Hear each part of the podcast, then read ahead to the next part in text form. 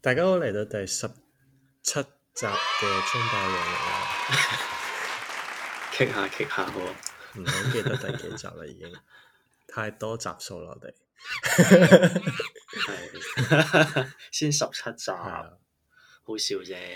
差唔多啦，係時候要完結噶啦，但係越嚟越多唔同國籍嘅喎，真係你上集講完之後，居然我今日睇一睇咧，有加拿大、台灣、瑞士咁樣。 咪講咗咯，上次瑞士已經有㗎啦，係啊原來。我諗我哋淨係講有個咩 Bliss 啊係嘛，我記得淨係有個 Bliss，跟住我再睇翻，跟住原來發覺哇都幾廣，係啊，幾好，同埋個年齡層有下降到咯。係咩？終於都有年輕嘅聽眾對我哋嘅節目感到有興 趣，廿三至廿七歲咯，而家多咗。起碼唔係四十幾歲，仲係後生仔傾下 偈，佢哋喺度講話點樣先算係後生仔啊？而家係肯定唔係四十幾歲嗰啲咯。我都覺得係唔知真定假。我睇 Facebook 見過阿六號喺度講啊，話究竟幾多歲先係後生仔？要問得依句就已經唔 係啦。係咯我心諗我之前睇，我之前有睇 TikTok 噶嘛，跟住佢話誒有個有個唔知外國嘅女仔，佢話誒二千年之前用緊 TikTok 嗰啲人已經係好老咯，佢覺得屌咁係講緊二千年出世前出世嘅都老啫，唔關 TikTok 事啊。唔係佢即係佢嘅意思，佢 TikTok 只係 for 二十一歲以下嘅人用啊。 哦，OK，係啊 係咩？但係我係真係冇用 TikTok 嘅。YouTube 有陣時會睇嗰啲突然間將幾廿條啊加埋一 TikTok 齊嘅片啊 jam 埋一齊嘅嗰啲咯。唉，我哋大家都步入呢個中年， 就講緊啲中年人阿叔會睇嘅嘢咯。但係 TikTok itself 我係冇裝嘅咯，同埋我唔係好，同埋我冇 catch on 到嗰、個，一直我都覺得係冇 catch on 到嗰個直播嗰個潮咯。即係我個人生哦係咪嗰個就停留咗喺 Clubhouse 啊 YouTube 嗰度？我唔喂 Clubhouse 有一樣啦，嗯又係我完全冇裝。但係 even live streaming 咧，即係依家係好興有 live streaming，Facebook 有 live stream，YouTube 有 live stream，好多都開始搞 live stream 啊嘛。我完全 catch on 唔到。我即係我唔咁咪 beat 咗個 purpose 咯。我覺得本來 YouTube 嗰啲就係你 video on demand 啊嘛，你幾時中意睇嘅時候就咁嚟睇。咁但係依家咧又變咗係個 live 嘅節目。咁我覺得佢係一種支持嚟嘅，因為佢除咗誒、呃即係你知而家有會員制咧，佢除咗去計個 account 數去俾錢你之外，如果你係 live stream 嗰啲，你可以即時 support 嗰個人噶嘛，即係你有即時俾錢佢，就俾錢佢啊，跟住個課金潮我又係解釋唔到喎，即係點解啲人咁願意去俾一啲錢一啲唔識嘅人去做呢啲咁嘅節遲目？啲你咪知咯，因為我哋相信我哋嘅節目都會踏入 live stream 嗰個階段嘅，好快嘅咋，大家等下 啊。唔會咯，唔係咯，我我自己都 catch on 唔到，我哦真係你 唔好咁明喎講至得㗎，倒米。啊但係你認真啊，你明咩啊？唔係，咁我哋有我哋嘅 target audience 噶 嘛。我哋嘅玩 audience live 係 stream 有嗰啲錢都一定嘅 audience，咁我哋要整翻個 patron，係啊，跟住然後叫人哋冇，或者唔係啊？屌你睇咧誒，因為我有睇廿四七 top 噶嘛，嗯廿四尾嗰啲咧，佢都唔係用呢啲咁 advanced 嘅喎，佢就肯擺個 QR code 喺佢哋個片頭嗰度，叫人哋 scan 個 QR code，然後 through PayMe 就俾錢佢咯。哦係啊係啊係啊，都有好 付費嘅方法有好多種 嘅，我哋遲啊啲先再討論啦。希望真係有，他朝有一日可以有付唔費。係，其實一啲聽眾都可以俾錢我哋，冇用歡迎你 D M 我，我俾個 account 你。 D M 咁 我咧，我覺唔得係我我哋，唔係我意思係我哋共同嗰個 account，咁緊張嘅 你。係啊，一去到錢就要分內緊張㗎係啊，就算一毫子我都要分一半。 係啊，一毫子都過翻五仙你，我係啊麻煩你。好啊，但係 OK，我見到你今日收到嗰個 Coral 嗰個係 poster 嚟嘅，其實睇張 postcard 咯。好撚大張喎，佢已經係 poster 咁大張啦好似 A4 紙咁大張啫嘛，哦，咁你影出嚟好大啊咯，A4 紙，我見到我以為係 A3 紙咁同大埋咯， A 至少 A 係 A A4 4紙咁大。我用咗我哋誒節目個名去登記，所以幾幾有幾有意義係啊。啊，我見到啊，覺幾得 sweet 啊，可以 frame 起佢係啊 啊，我覺得。你寄過嚟，我 frame 起佢啊。我驚記錯，遠住啊嘛，唔知。 大家唔想你唔想拎，你唔想記走呢種嘢，你啊係啊想自己擁係有啊嘅自主性，撕係一啊半，一人一半，中間切半啦，唔該，我要一半啊。係啊，遲啲遲，我而家因為工作好忙，所以我都冇乜 update 我 IG，遲啲 update 翻我 IG 先俾大家睇翻。幾靚啊！我覺得呢嚿嘢係係啊，，所以係咯，始終都係捐錢俾啲大啲機構咧，佢哋就有啲咁嘅閒錢去啊做翻呢啲咁嘅係嘢啊。。跟住又佢啄住你瘋狂咁樣 spam 我個 email，我話俾佢聽佢做咗幾多嘢。係啊，我我之前捐過錢俾 Oxfam 都係會不定期地狂收到佢 Oxfam 嘅 promotion 係啊啊，都係好嘅，即係知道佢真係有做嘢啊嘛。但係呢啲真係好浪費啊嘛，嗯其實都係我要捐我自己隨心捐噶啦，你係咁 send 過嚟，我唔會突然之間 impose 話要捐噶。不過我相信有啲人係啊就，都會會嘅。係咯，anyway 都好啊！我哋依家個 start 十七集，十七個禮拜啦，咁就係啊，都年一年啦，咁即係唔係喎？黐線，四十四十七個禮拜，你計數冇嘢啊啦四個月啦， 而書書書讀得少就家同讀書冇關係嘅呢 都好嗱，感覺好漫長啊！你呢係十七十七個禮拜，你知唔知？四個幾月啦已經個。係係。啊，但係我哋唔可以停咯， 我哋要至少真係做到咪走，我哋先停咯。如果唔係就好撚戇鳩咯，成件事都。係嘅，係啊，我哋真係咁撚大個仔都冇試過有咁嘅堅持啊！其實努力啦咁。咁今個禮拜我哋又翻翻去，好似今個禮拜都係認真嘅話題， 係嘛認真話題，我唔知你嗰個方向係點，因為呢個係你嘅提議，對我嚟講，亦都係呢個死亡三部 曲嘅，其實係另外一個延續，真係亦都係死亡四部曲咯。變咗都係今個禮拜嘅話題係中文叫咩啊？ 婚姻啊。婚係姻嘛啊，婚姻就如一個墳墓啊嘛！啲人成日話我真係唔知啊！呢、個只可以，因為我係仲係未結婚咯。我諗呢個成集可以交俾你，屌你啦！ 你就算冇結婚未結婚，你都會聽過人哋咁樣形容婚姻㗎都係啦。嘅我相信，尤其是嗱單身嘅男人，好少聽女人講話婚姻就如墳墓喎，永遠都係啲男仔，就算睇劇啊睇戲咧。都永遠都係男仔喺度 diss 話哦婚姻啊，你誒結婚啊好撚慘啊，你冇人生㗎啦。但係你永遠都唔會見到一個女仔咁樣講。呢個係咪你嘅感覺啊？唔係呢個我個 observation 啫。我首先我都唔認同婚姻係一個憤怒，墳墓係啊，唔認同，因為我老婆坐咗喺後邊。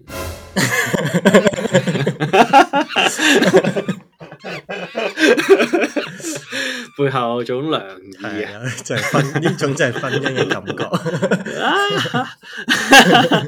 唔係，但係認真講，你有冇發覺其實永遠都係男仔喺度呻話結婚好慘啊？我唔覺女仔喺度呻㗎，定因為其實女仔呻得嚟好 secretive 咧？其實你問我，我真係冇一個真正嘅答案答到你。嗯，你自己嚮唔嚮往有婚姻啦？我覺得係一種好矛盾嘅嘢咯。婚姻對我嚟講，誒、elaborate 呃一下，我唔知呢個係咪你今集想討論。我唔知，因為我唔知你想講有趣嘅婚姻嘅事情，定係一個好認真嘅婚姻嘅題目。但係我我略略講下我對婚姻嘅感覺就係、即係我覺得係我想要有婚姻，但我又覺得係冇需要咯。你想要但係你覺得冇需要。要咁大部分你想要嘅你都係冇需要㗎。你睇下你一屋嘅垃圾，唔係啊，即係 即係，譬如你嘅婚姻最簡單，即係對在我嚟講就係一段好嘅關係，再加一個結婚嘅證明咯，即係可能一張紙咁樣。但係其實對我嚟講，即係你想有一段好嘅關係，唔係要咁樣維係噶嘛。而如果當佢嗰段關係維係唔到，又為何要俾一張紙去困住咧？嗯，但係其實首先結婚又唔係淨係為咗張紙嘅，嗯即係結婚個初衷係要想係要想 celebrate 一個，即係同大家 celebrate 一個你覺得可以托付終身同埋一齊生活到尾嘅人啊嘛。即係我即係呢個係講緊結婚個原意啊嚇，我嘅 understanding，即係 before 有呢啲咩法律上啊嗰啲咧，都已經有婚姻㗎啦。但係你，但係你，你有冇婚姻？即係你想一段好嘅關係，你唔需要去結婚呢一樣嘢，都可以有一段好嘅關係嘅。如果佢你哋兩個真係一直相愛大方，但係你又諗喎，點解任何國家嘅人都有婚姻呢？即係唔同文化、唔同文化、唔同背景，佢哋都有個 concept 係叫結婚嘅喎。但係原始人應該係唔會結婚噶嘛。咁呢個係我覺得係好政治嘅嘅原因，或者係好社會方向嘅原因咯。即係你要合法，可能要咁樣先，即係可能天主教嗰陣時係要你結咗婚先可以生仔，先可以洞房噶嘛。即係你要做嗰啲嘢，你係一定要有一個證明。即係啲人為咗搏嘢，所以先要其中一個結原婚因咯，我覺得始終即係你唔可以唔可以大，即係唔可以唔承認都㗎可嘛能係嘅。即係你要，即係你要話俾其他人聽，佢係屬於你嘅咁樣，即係呢個可能係好唔政治正確嘅講法，但係即係你要俾其他其他人知道佢係淨係你嘅， 即係你你淨係大家屬於大家嘅，即係同埋你要證明，即係你唔可以再俾其他男人去騷擾嗰個女方噶嘛。嗯，即係就好似佔領呢個係咯領土咁我覺得樣，係啊咯黃狗射鳥式嘅。但係婚姻呢個政策喺文明上面係幾時開始要有咯？即係究竟佢係一個由一開始嘅宗教儀式啊，定抑或係？但係中國人冇個宗教冇話要結婚㗎，係得天主教、基督教係啦，就係、先。就係同埋，因為想大家建立一個門當戶對嘅關係，互相嗯即係嗰啲幫助政治大家政治即係兩個家庭婚姻嗰啲啊係我我覺得係咯，係啊，嗯係啊。咁你之前不嬲都係盲婚啞嫁噶啦，即係你想嫁個有錢人，等兩個啊都係，就算佢哋嗰啲 emporial system，即係嗰啲帝皇后嗰啲，都係要 keep 住佢哋嘅血脈係最係好啊咁樣咯。即係你商家同商家咁，大家一齊就搞大個家族咁樣噶嘛。即係我覺得實係因為呢啲原因先開始。即係其實係隨隨住時代時代嘅進步，跟住然之後佢哋就開始諗到話要有婚姻，係啊，我覺得係咯。嗯，係咯，呢、個呢、個係我覺得都可能係嘅，但係要要要可能再上網 search 下究竟係點樣嘅一回事咯。但係你 back to 你個 point 係點解你會想擁有，但係又唔覺得需要咧？我覺得點講呢？即係你想一段婚姻，就係想有一段好長嘅關係啊嘛。咁而呢一樣嘢係我想有，但係我又覺得唔需要有結婚或者即係唔需要有結婚呢一個動作，同埋我唔想因為有咗結婚一個動作而綁死對方。我覺得，即係我覺得人嗯你冇。唔係㗎，你結咗婚都會嚟噶嘛？唔係㗎有啲人有即係我就係哋唔係有咯啲身邊有啲朋友，嗰啲其實又好奇怪㗎，即係好似有啲人拍拖成日喺度呻話點樣人哋對方幾差幾差，跟住然後最終都會結婚或者唔分手，咁然後又係有啲即係嗰啲係被虐心態嚟㗎，我覺得。即係有啲喺度呻個老公唔好唔好，個老婆唔好唔好，跟住然後佢哋就忍一世。其實有冇唔乜嘢？係，我覺得就係因為結咗婚，所以要忍一世咯，有少少嘅感覺，即係覺得已經但係我嘅意思係，就算冇結婚嗰啲人拍拖，佢哋都係忍到結婚咯。咁嗰啲人有問題啫。就係咯，其實係性格問題咯，即係我覺得你，譬如你話你結即係結咗婚，跟住然後就你頭先話個 concern 係覺得好似綁死咗嗰個人咁，亦都覺得冇需要啊嘛。但係其實你以為你綁得死啫，嗰個人要同你嚟，佢點樣都會嚟咯。我就我就算覺唔得嚟嘅話，佢突然間佢突然間就即係其實結婚呢啲佢要走，你突然間你佢消失咗，你都係揾佢唔到㗎。即係你以為綁得死綁唔死咯，我嘅我意思覺係得呢個就係唔係個個人，同埋係因為真係會因為有結婚呢樣嘢，因為你而家我覺得你成日都係一從一個男性嘅角度出發去諗，你話走就走，因為好多因為好多女仔可能佢真係啊諗住都都即係差唔多年紀啦，咁佢真係可能嫁咗之後就未必。有嗰個勇氣話啊離婚再嚟過啊，或者即係有啲可能有啲家暴嘅，佢都係覺得啊咁我我而家咁樣得又冇工作好耐咁生咗小朋友咁已經結咗婚咁我可以點？啊即係會有呢啲好多呢啲問題，嗯就係因為結咗婚之後先會產生咯。唔知咧，因為我依家身邊有接觸過離咗婚嘅都係女仔咯，提出好少聽話個唔係啊，即係我認識嘅朋友都係女仔離，即係唔係朋友啦，即係認識嘅人都係女仔嗰邊決定去離婚咯。其實我覺得男人好少會提出離婚嘅，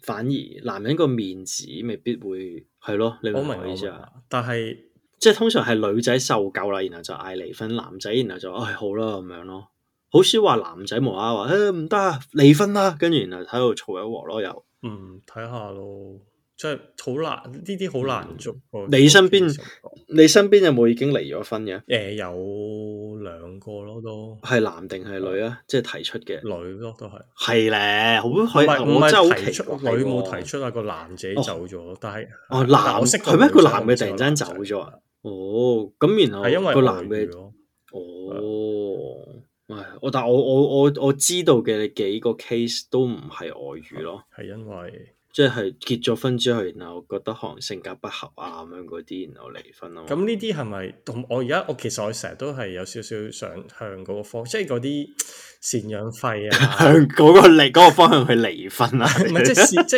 係即即係係點啊結婚係好易啊嘛，但係離婚係好難嘅，我成日覺得。所以就係因為離婚嗯好難，啊我冇 look 見住過離婚咯。 即係即係離結婚其實都唔易啊，結婚都好難嘅喎。結婚係維係好難咯，係嘛？結婚嗰下好易啫喎。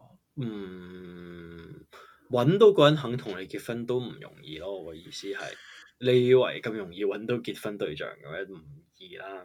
依家都好少，好多單身嘅女仔或者男仔。但係佢哋係一直冇拍拖，即係但係你拍得上幾年，你都好難會唔哦，結咁婚又嘅係，即係如果你咁又係，即係合理地，如果你拍拖上夠幾係咯年，理論上你都一定結咪㗎啦。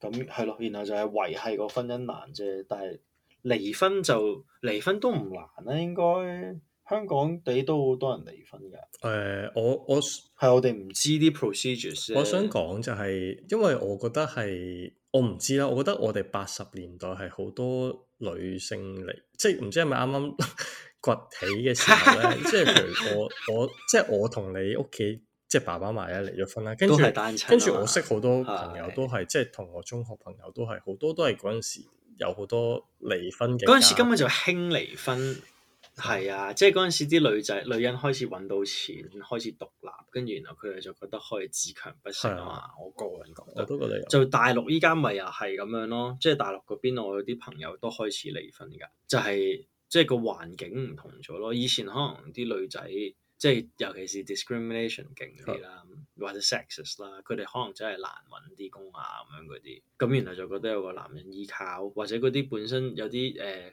重男輕女嘅，本身佢哋栽培個男仔多過女仔，咁然後女仔冇乜點讀書，咁就搞到佢哋覺得要留喺屋企相夫教子咁係咯樣咯。咁隨住社會進步，咪就係多咗呢啲，即係女仔夠膽可以自己喺嗰度可以好好啊嘛。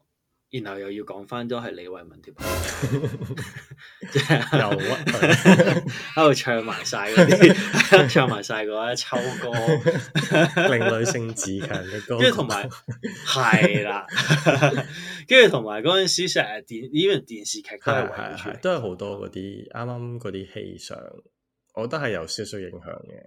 但係定一話其實係因為個社會氣氛咁，所以佢哋要拍啲咁樣嘅題材咧，又真係唔知。即係唔知雞先定蛋先。嗯唔係，但係我哋太但係細就啦嗰係陣時因為咁就令我覺得，因為可能我係即係單親家庭，我就更加覺得結唔結婚都唔係一個好大嘅因素咯。即係即係你而家好難去界定一樣嘢，因為你成日講婚姻，好似係一定要結咗婚之後嘅關係先係一個可以討論嘅關係，但係其實兩個人唔結婚一齊係咪都係婚姻咧？即係呢個係我我一個唔明。唔一定一個呢、個作為一個已婚人士，我可以好大力咁樣否定呢樣係嘢點解咯。咧？因為結咗結婚，即係你依家諗咧，就係、都係從呢個男女雙方仲愛大家，個嘅，唔係唔係兩係男女雙方嘅關係咯。你停留咗喺男女雙方關係咯，但係婚姻咧，我成日都覺得係兩家人嘅關係咯，即係一個 merge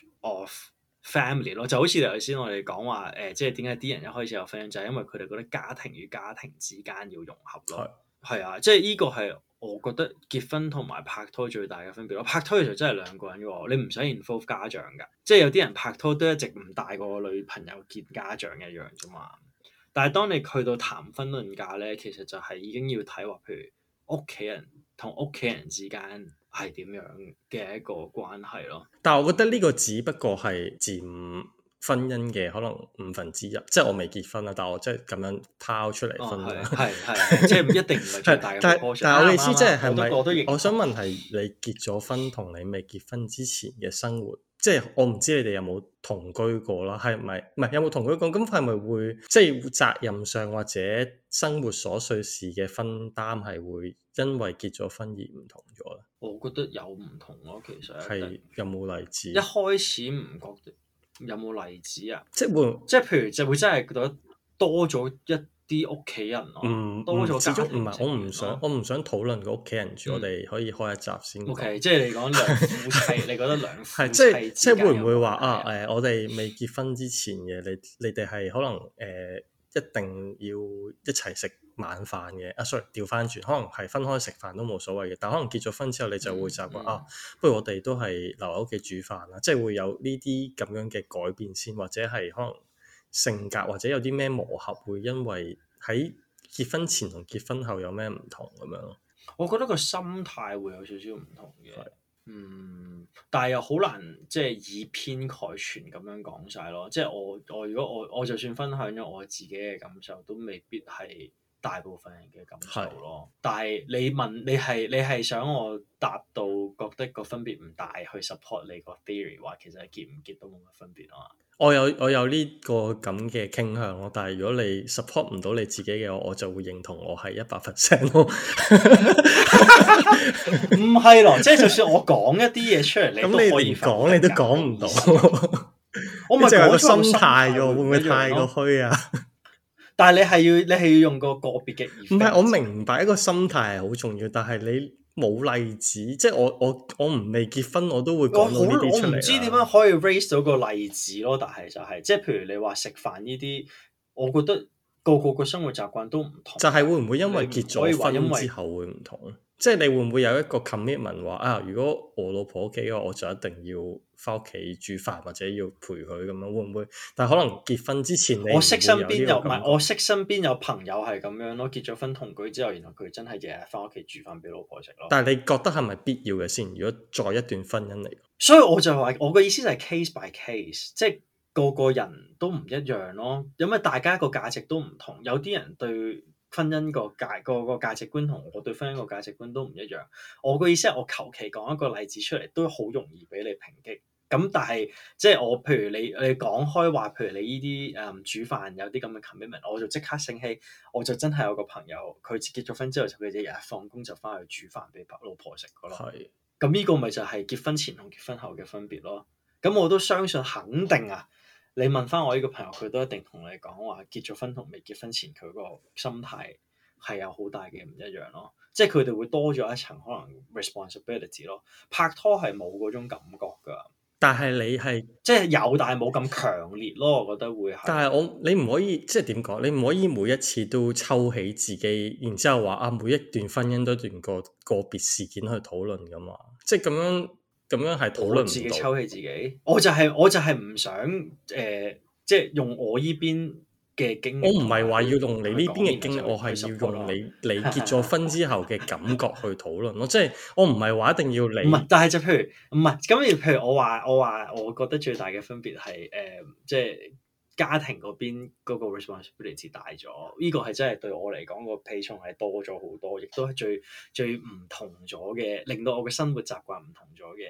咁但係你又講話誒，呢、一個只大概只可以佔婚姻嘅二十五個 percent 啊嘛。但係我個意思一聽完咁講，我都覺得其實真係個個個 case 都唔同咯。有啲可能呢個比重係佔最多咧，好似我咁，但係有啲可能唔係佔咁多咧，好睇佢哋自己本身個家庭 value。但係你咁講嗱，譬如我你咁樣講啦，你話你要嗯你可能你因為要結咗婚之後要面對好多佢或者雙方大家嘅家人，你唔覺得因為嗯嗯結咗婚就係個感覺就係要為咗出席 attendance 去大家嘅 family 咁樣嘅婚姻嘅，即即係你咁樣講出嚟，唔覺得有有少少奇怪嗎？你咁樣講就好奇 怪咯，但係我唔係咁樣去諗啊嘛，即係我唔係 我唔係話結咗婚之後係為咗做我呢知啊樣，但嘢啊嘛係，你你首先第一樣嘢想講嘅 concern 就係因為有其他嘅 families involve 咗喺你哋嘅關係一入哇！你邊。真係 你真係女人咁樣，唔係啊我你講嘢咁樣講 merge 出嚟埋晒啲啊嘛嘢，我係唔係，我記住一回 rewind 翻啊，好彩錄低啊！屌你老味，我一定冇咁樣講過咯，黐因為線你。一開始我問你最大分別就咩？誒、就係、可能要我係出其他咁分我我別係你問乜我答 乜，唔係咯？你問乜我答乜啊嘛？你問我最大嘅分別啊嘛？但我一撚定唔會同你講話，我結咗婚就係為咗都有唔家係話庭為咗，但係而你結你婚咯咁樣講，你啱啱先咁講你最大嘅創 rewind 回帶傷回帶，結咗婚就係個感覺就係要為咗出席要為咗出席 attendance 對大家嘅 family，即係你話最最大嘅 concern 即係唔同嘅分別就係、哦，就係、因為要出席其他人咯，咁樣 唔係話為咗，但係就係要咯，咁、嗯 OK 未？唔係咯？咁係唔呢係個都唔咁？我就係想知有冇其，即係我就係所以我就係唔想討論嗰方面，問你有冇其他咯。啱，其他好 on the spot 添，其他。即係我我我俾你再諗多 陣，即係多謝你啊！俾我再諗多陣。係啊，因為因為因為呢個係亦都係我思考，因為譬如係我嗰陣時咪喺英國做嘢啦，咁我老細係係紐西蘭定英國人啦，咁佢就有個 partner 就係西班牙人嚟嘅，咁佢哋一直都冇結婚，仲已經生咗小朋友幾歲，咁佢哋都覺得一直都冇結婚呢個需要咯。佢話其實即係大家開心咁，又冇乜所謂咁樣，佢就一路 keep 住係咁樣，所以我就想知道係咪即結婚對你嚟講啦，或者係咪對所有人嚟講係咪真係咁重要，或者係為咗啲乜嘢咯？或者即係嗱，呢個我絕即係對佢唔係我我完全認同你，我真係覺得結婚真係因人而異嘅。有啲人學你話齋，即係我以前讀書都識啲朋友個阿爸阿媽係真係由頭到尾都冇結婚嘅。咁呢個係佢哋嘅 personal life choices，即係我唔會去 criticise 佢咯。咁但係你問，即係你如果你如果你本人你都覺得結婚唔重要嘅，我都唔會同你去討論呢樣嘢。我唔係但覺得結婚唔重要，我覺係我只可以得喺我個 per- 唔係，我只可以喺我個 perspective 度講，我就分享我覺得結婚就算 even 依家結咗婚若干年啦，嗯咁、我哋每年每年嘅 anniversary 我哋睇翻個 wedding video，我哋都係會即係 as a tradition，我哋都會睇翻 wedding day 嗰個 video，跟住然之後我哋都會覺得係有個即係成件事好 complete 咯，唔知點解，但係。即係你，即係好，全部都即係唔會係，即係好撳呢件事係好 emotional 嘅喎，即係唔係一啲一加等於二嘅嘢嚟噶嘛，即係唔可以可以唔可以 quantify 咗佢嘅喎，即係你要我夾硬去解釋，我真係解釋唔到。唔係所唔係 亦都唔可以用某個 event，因為真係個個人都唔同噶嘛。有我譬如我坐我隔離有一個同事，佢結咗婚之後真係同冇結婚一樣嘅喎。係咯，所以我即係實佢唔係啊佢即照係樣，佢本身佢因為佢本 身個家庭 values 嗰啲都係咁樣，佢哋係好好 individual 所以就係咯，所以我嘅就係唔即係明佢咯做 唔係嗱，你首先你要聽我做講，你我都你聽我講咗先，唔你係俾我啲咁你俾容我易講就求咗嘅你，嘢我求你俾我講先。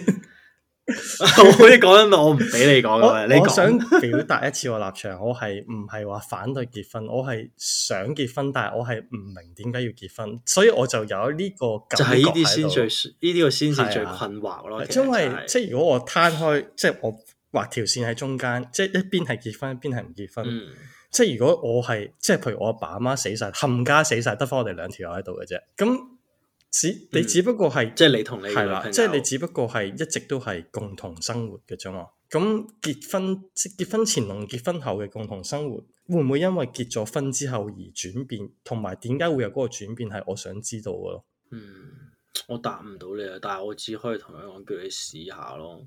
即係如果你有他朝有一日你遇到一個人係覺得要值得結婚嘅，嗰、個就係要值得結婚咯。如果嗰個人由頭到尾你都覺得唔值得結婚嘅，只可以講話你冇遇到一個值得結婚嘅人咯。唔係，但係點解會製造到一個想結婚嘅衝動出嚟？而你係為咗啲乜嘢而要想結婚呢？即係你要擁有佢，所以你想結婚定我唔知點啊樣？你話我唔，梗唔係咯係咯，所以我就唔絕對明， 咪就係話好似好 complete 咁樣咯，成件事。即係呢個都係呢個社會俾你嘅一個傳統，而你覺得要做咗先得咁樣。係咯，我覺得可能你可能係我傳統啩，我都覺得呢樣嘢係階段性嘅嘢咯。諗嘢嗰啲都唔同嘅，行為做嘅 habit 都會有唔同咯。結咗婚同即係結婚前同結婚後，你 make decision 你都會唔同啦，你會 consider 多啲你另一半咯。如果你係咯係咯，唔係我就係啊呢啲咪即係呢啲會比較 concrete 到嘅答案，即係可能而家你咁講，可能即係譬如我會話嗱，譬如講，譬如講話打疫苗，如果我單身，我拍拖，我中意打咪打咯，冇 liability 啫嘛，我唔需要照顧佢啊嘛。但係結咗婚唔同啊，即係如果結咗婚之後，我會其實喺度諗，就譬如呢個好 good 嘅新聞，我今朝早我都喺度話同啊同事傾開偈，佢問我話打疫苗，因為發覺我哋公司啲人開始越嚟越多人打。嗯咁然後就喺度佢我大家即係唔唔好解釋 concern 啦，咁總之佢就講開就就話誒、呃要唔要一齊去打？啊咁我話我要問一問我老婆先，我哋兩個都結咗婚㗎，亦都係差唔多嗰啲時間結婚，年紀亦都相若。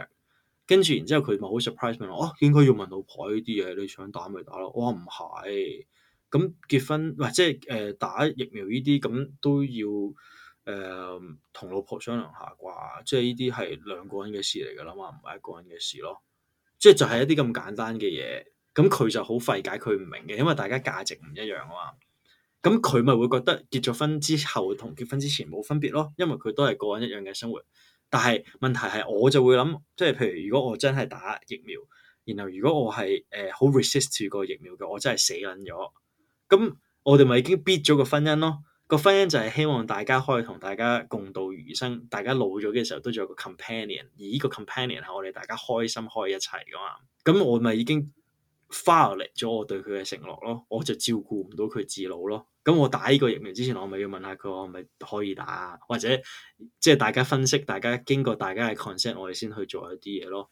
但係拍拖嘅話，我一定唔 care 而家一半點咯，個個條命我嘅，我又冇咁嘅 obligation 去同佢講咁多嘢，所以拍拖時同埋結婚後係一定有唔同咯。對我嚟講，你明唔啊我明啊啦，有呢冇得個呢個係一個好嘅 example，但係亦都係可以入翻去我個觀點入邊，即係嗱用翻同一個例子啦，即係你話啊，可能我要打疫苗，可能我會擔心佢死咗，可能即係而家我當你係拍咗五年拖，然之後結婚咗三年咁樣，你有呢一個想法啦。但係如果對一個只係一路拍拖拍咗八年嘅人嚟講，佢都可以有呢一個想法㗎。我都我咪認同咯，我咪話我我完全唔排除呢樣嘢，但係你係要睇另一半咯，即係你你其實係你同你另一半，首先個 value 一定要一樣先至成立咯，所有嘢都。如果你同你另一半個 value 一樣，而大家個 value 都係覺得結婚係唔好形式上去嘅啫，而唔需要咁咪 happy together，你哋唔需要結婚都去到尾咯。咁但係我同我另一半個 value 就係接近，咁所以我哋先至可以係有個好誒、呃恒久長遠嘅關係啊嘛。咁亦正正係因為我哋 value 一致，咁所以我哋先至會有咁樣嘅人生階段啊嘛。呢、個就係我想講嘅嘢咯。咁啊如果我即係一定係 case by case 咯。咁如果我特登好誇張咁樣用一個例子啦，即係可能你拍係咗五年拖好啦。 似啲 I Q 題啊。我想我我我因為我我明白，即係始終所有嘢都係心態上嘅轉變，但係係咪真係係係嗰條線係好緊咧？即係譬如我而家用翻同一個例子，可能你拍咗五年拖啦，然之後而家你要打疫苗，嗯但係可能你後日就結婚咯喎，咁你會唔會都問咗佢先咧？定係你覺得結婚之前都係由你自己主控晒所有嘢？嗯，一樣啦，我都大個前設係一定係 case by case 嘅，即係視乎大家個 value 咯。咁但係如果係我嘅立場，可能你 set 到一個咁窄嘅 scenario，我就覺得可能即係都講緊過幾日都結啦。咁我梗係會問一問佢個意見咯，因為大家都已經已經開始準備要 commit to 一個 marriage。係咯，咁就可以同埋另外一個 另外一個 key difference 就係我結婚嘅前，我係即刻買晒保險咯。係而我結唔係，sorry，結知道要結婚嘅時候，我係買晒保險咯，即係嗰啲咩危疾嗰啲，我就覺得要 be responsible，就係如果我結咗婚之後有啲咩冬瓜豆腐，我都有筆錢俾我老婆。係跟住然後我結婚前，我係自己保險我都唔會買噶嘛。係咁呢啲咪就係你要嘅 hard fact，即有啲乜嘢 exact event 或者 activities 係我做咗，而我單身一定唔會做咯。但係 obviously 我 throw 呢啲嘢出嚟，每個人聽完佢都未必有 empathy 咯，因為個個人個 value 都唔同啦。That's my point，我就係想咁樣講。係咯。係啊，但係你你個困惑，我會覺得一世你都解決唔到啦，直至你遇到你一個真正覺得可以走埋一齊嘅人。嗯，我我唔知啊，真係其實 係咯，咁所以我就覺得，即係我嘅意思就係、當你遇到一個可以同你有 long-term relationship 嘅人，而大家個 value 一樣，就即係冇性格不合啦。咁原來冇性格不合，咁就到時就要再視乎究竟雙方個 value 就覺得 marriage 呢樣嘢係應該要高定係 no 高咯。咁如果令咁呢個又係關卡嚟嘅，可能有一方覺得高，有一方覺得 no 高，咁然後又會有所謂嘅意見不合，咁咪有 split 咯。咁 either 就係大家都覺得 no go，咁咪又 OK，咁咪繼續 no go 咯。然後有啲去到嗰個街口就覺得要 go for marriage 嘅，咁咪 go 兩個都覺得 go，咁咪一齊 marriage 咯。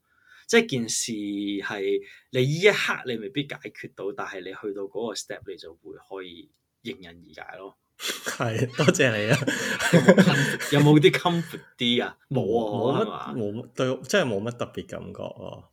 即係我唔係你一定唔會有啊唔一係啊，個你明唔 solid 明嘅答可能案喎。唔係我知，因為點講？我覺得係一個對我嚟講，婚姻係一個好大嘅責任，而我唔係話唔想，耶，我我認同啊，係一個好大嘅責任。但係我就係唔想咁樣咯。你唔想 take 一個唔咁係啊，大嘅我唔想，因為係因 responsibility 為婚姻先要有一個責任。我覺得其實一段關係都應該要負呢一個責任咯，而唔應該話因為係啊婚姻而而更加去咩，所以我就覺得係啱，婚咁姻即係係冇又意義嘅又誒，你問咗我咁多 scenario question 啦，又即係我問你啊，你去到一個階段，你學你話齋，你拍拖嘅時候，你都覺得你已經身為一個 partner，你應該要要負上一定嘅責任。咁然後當你哋已經一四三四年啦，咁然後個女方就覺得哦，因為某種原因佢需要結婚，但係你個 cur- at that point 你個 state 都係未 sure about marriage 嘅，但係佢主動提出佢話佢要結，咁你會揀結定唔結啊啦？誒、呃如果我中意咪結咯，但係我我記得我你之係中前意，你係中意佢啊嘛？你講緊係啊，唔中意結婚啦，係咯，唔係我以為你突然間中意結婚，唔你係咪結唔咯，係即係唔你係又講翻你對結婚姻唔係係咯因為，exactly，呢個咪我個 point 唔係咯但係你咪就係去 please 嗰個人，然後你係想 take up 更多 responsibility，所以你咪選擇咗去結婚咯。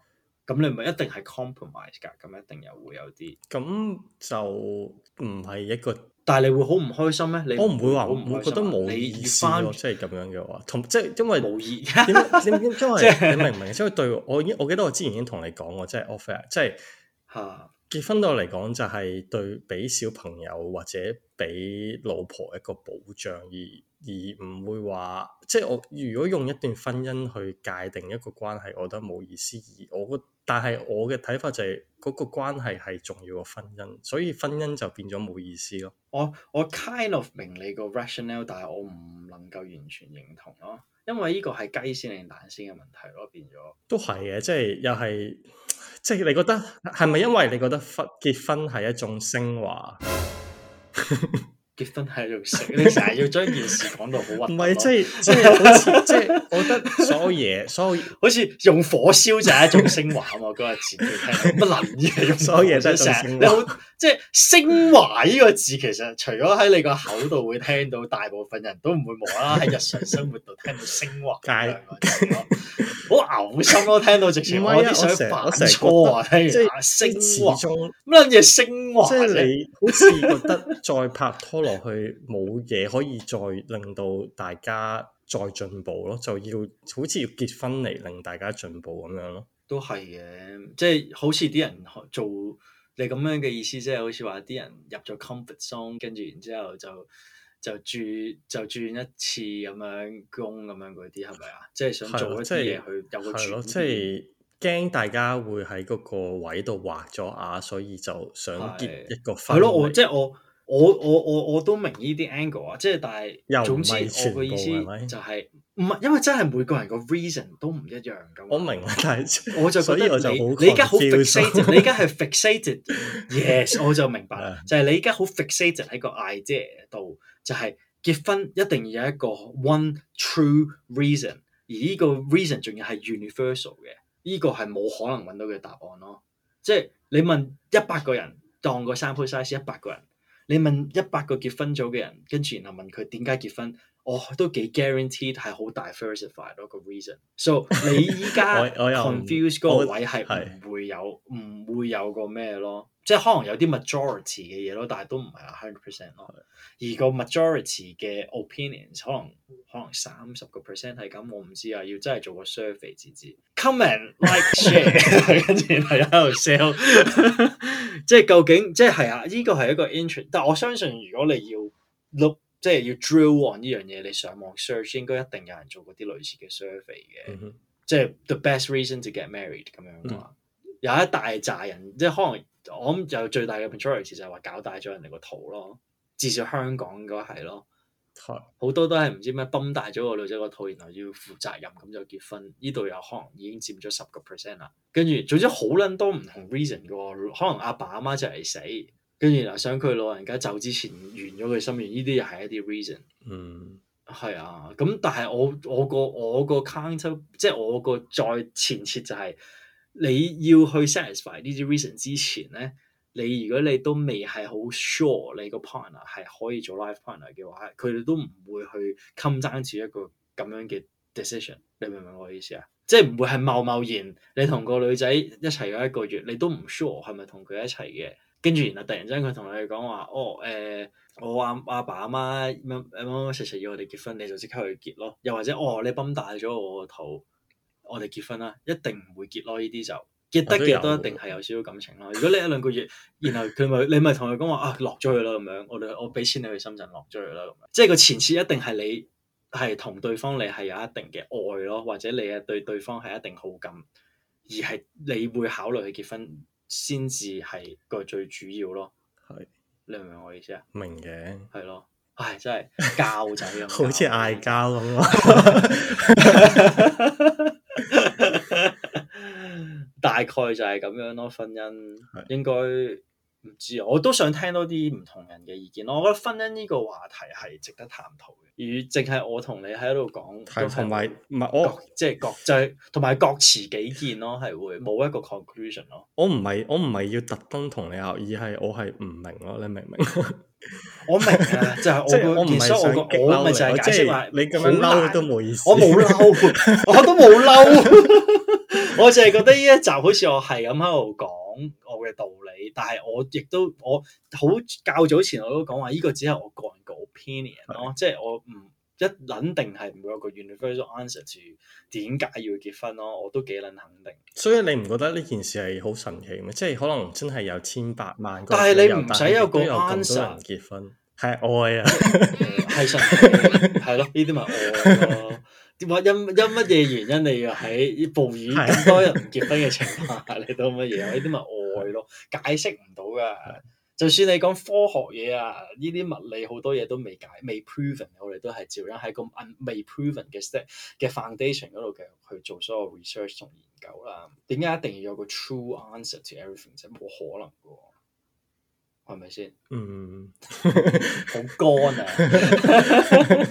你 silent treatment 我哋仆街， 係啊，同埋其實好奇怪喎，你個人其實你係 emotional 過我嘅咯，我覺得，係啊，但係我即係我都比我應該比你 rational 咯，但係我但係你去到呢啲問題你就好死、好 stubborn、好好轉唔係埋一邊因為咯，我想就好理性咁樣去負一個責，即係我覺得，因為我我再唔係重新再講，即係因為我係一個單親家庭咗，我覺得我唔想離婚咯，我已經同你講過，所以我就覺得所有一，所以你就你就會就會更加會諗好多嘢去令到佢美滿，但係亦都會好擔心出事咯。我明，但係你依、個你依、個依、個 struggle 其實真係好黐線咯。你係要夾硬喺一個本身係一個好 emotional 嘅嘢度，要去諗到個 rational answer to 一個 emotional decision。係啊，你明唔明啊？即係你要我你要將係咯，你要將一啲唔可以好難去 quantify 嘅嘢 quantify，然後就再去揾個 proof to 呢個 con 呢個呢個 呢樣嘢係冇可能嘅咯，所以你梗係迷啦，你梗係唔一冇人會答到你咯。我個個結嗰個意思就係話，你根本你你個 struggle 係好係好係真係一個好撚大 嘅 struggle 咯。唔係唔係，即係係一個係一個想法嘅問題，而令到我有 con，即係我會有 question 結婚呢樣嘢去做咩？但係但係婚姻同關係係另即係三樣嘢咯，明唔明白？即係點解會結婚？婚姻同關係係啦係三樣嘢，我覺得你夾硬將佢分開咗咯。啲嘢係好模糊㗎，你唔知我哋人就係生活咗一個混沌世界入邊嘅咩？點解你要夾硬將啲嘢，你要夾硬將啲嘢清晰化啫？冇可能㗎喎！你睇啲佛經，全部都係話人，全部都係啲混沌嚟嘅啫嘛。就算科學都係話我哋喺個 mass 入邊㗎，全部全部都係機緣巧合嚟嘅啫嘛，冇可能好難去將啲嘢 organize 咗佢咯。你應該係活在當下啊嘛，你諗咁多做乜啫都係嘅， ？wrap up 啦，誒呃咁啊，最後俾一個總結大家啦，就大家都好中意計嗰個、呃、分齡啊嘛，咁就係希望大家都可以去到白金分啦，白金分，白金分係幾多係年啊？七十年。七十年啊，你覺得就 platinum 啊，係啊？你而家幾多歲啊？如果你好難喎、咁遲先結誒呃六十年 唔係就去到係成鑽石鑽石咯，鑽石，啊鑽石 鑽石婚姻鑽，石，鑽石佢簡體婚姻嘅話字，所以我咧用我用我用，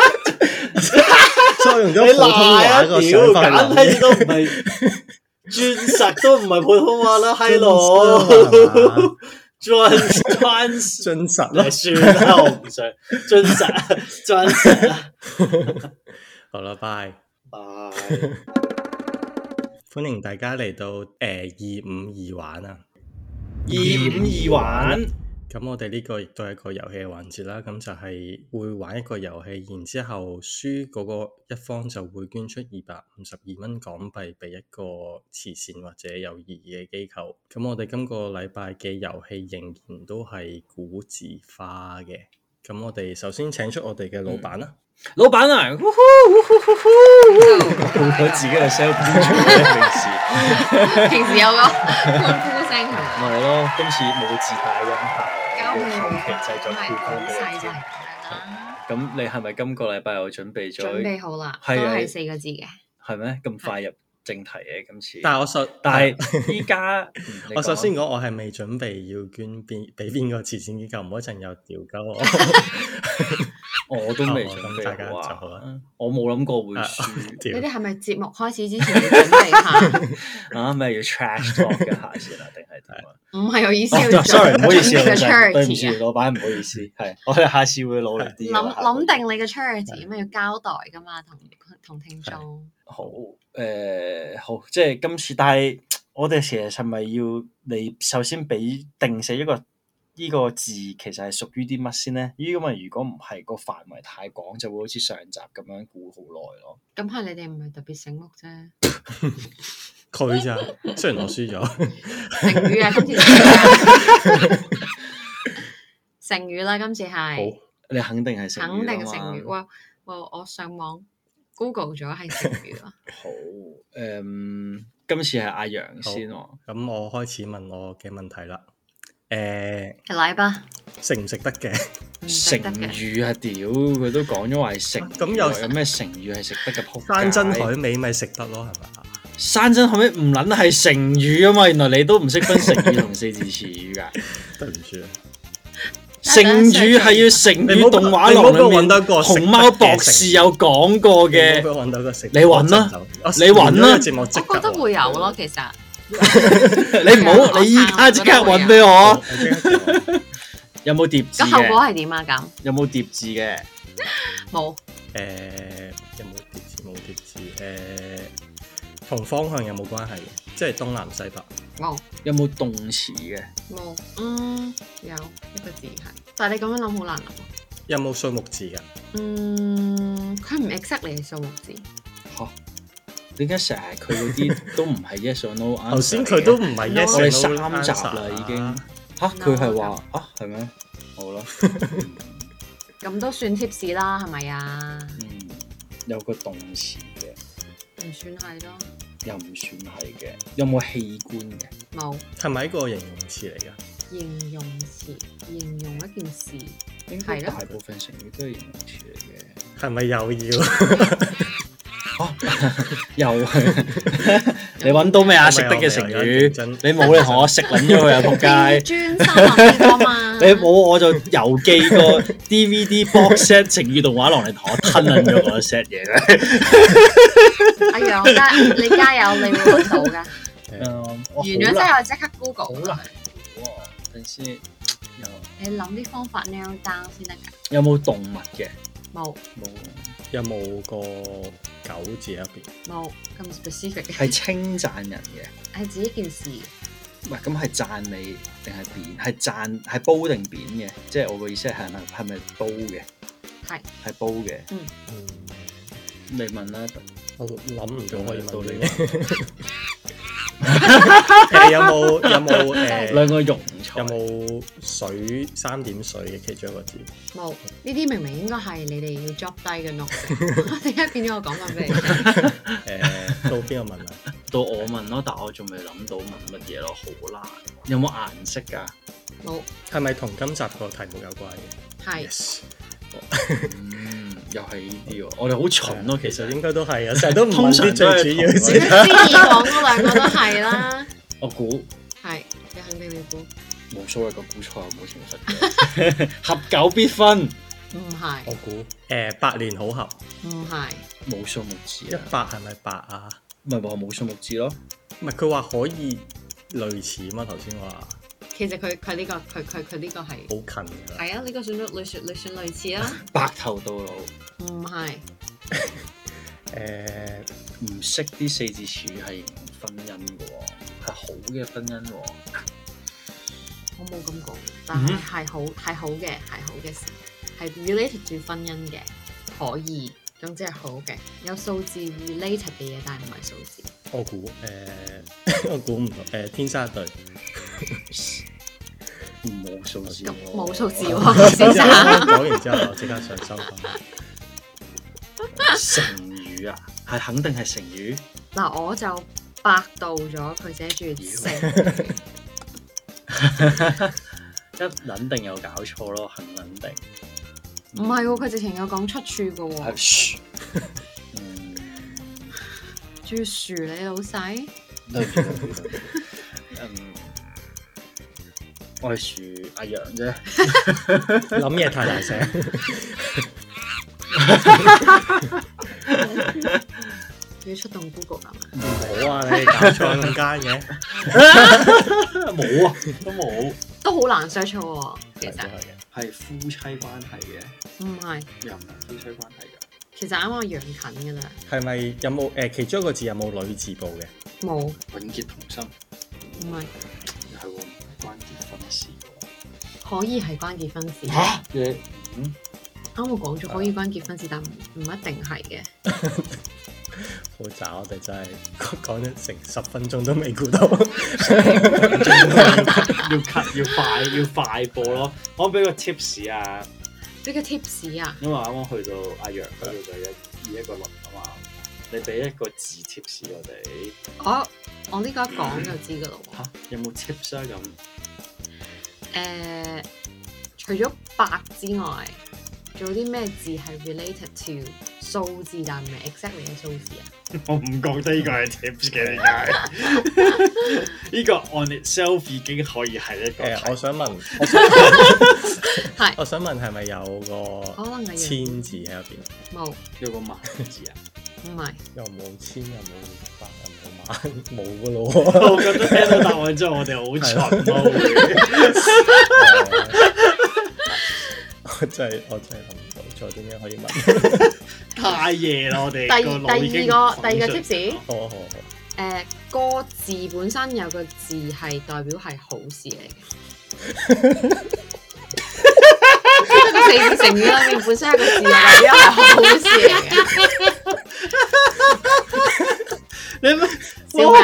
咁佢本身個成語你都話係報噶嘛，咁佢裏面一定啲字係好噶啦。好事嘅意思，唔係誒，我想問，好事嘅意思係同結婚係有關係嘅好事，即係係嗰種好事，一定係成件事一件好事。搞得不有撚亂嘢啊！啊！咁乜嘢？ 可以係同結婚有關嘅。其四隻字都同呢個 not 呢個你啱啱啱講嘅裏面有一隻字係同結婚有關嘅，個裏面有一隻有一隻字咧係可以係關於結婚事，可以唔關結婚事嘅，但係結婚事通常都會見到呢個字咯 OK ，re related 啲人都會咁樣形容結婚嘅，乜合乜乜冇個合唔係個合字啊！shit 係啊，到我啊你 search 唔係我我冇已經係咁唔係講我，我以為你未問咋，問完咯合我咯，係咪誒係咪我估係咪喜事成 雙？有個喜事唔係好事情商 咩？撞啊！我唔 知近近啊近啊好近啊好近啊，喜事情商都近，咁唔係好啊好事情商因為啊冇？類唔係似啊嘛，頭先咪講咗。好冇啊，好我好字有個女字噃，中嗰兩個字啦，就快答啦而家，成雙成對。中嗰兩個字阿楊，你啱嗰個嗰個字係咩啊？我啱啱我知係好事成雙啊嘛，係咯，佢話喜事成雙啊嘛喜，事成雙佢咯，中咗兩個字。咁你而家呢個新呢個，你新呢講呢個中咗邊兩個字成？雙咯。我冇我我講嗰啲嘛，哦，咁冇嘢啦。啱啱我先問你結婚係咩事，你答咗喜事咯喜喜事。喜乜咁個嘢喜係有啊，咁你啱啱講嗰雙字，字咯，咁你啱啱講嗰個成語係咩？我唔記得啦。講嗰啲乜嘢啊？咁冇嘅喜啊嘛，你啱啱講嗰 有啊，個冇啊，要聽翻先知，大家都唔記得 咗。你啱啱講成雙成對喎，邊哦係個咩喜事啊？係喎玩嘢啊？成雙有個成語係有喜有雙嘅咩？又有喂喜又原來有愁嘅俾喎，俾晒啲 tips，咦死啦！都估唔到俾兩隻字你咯成雙同埋喜。真係唔識，我會渣我哋。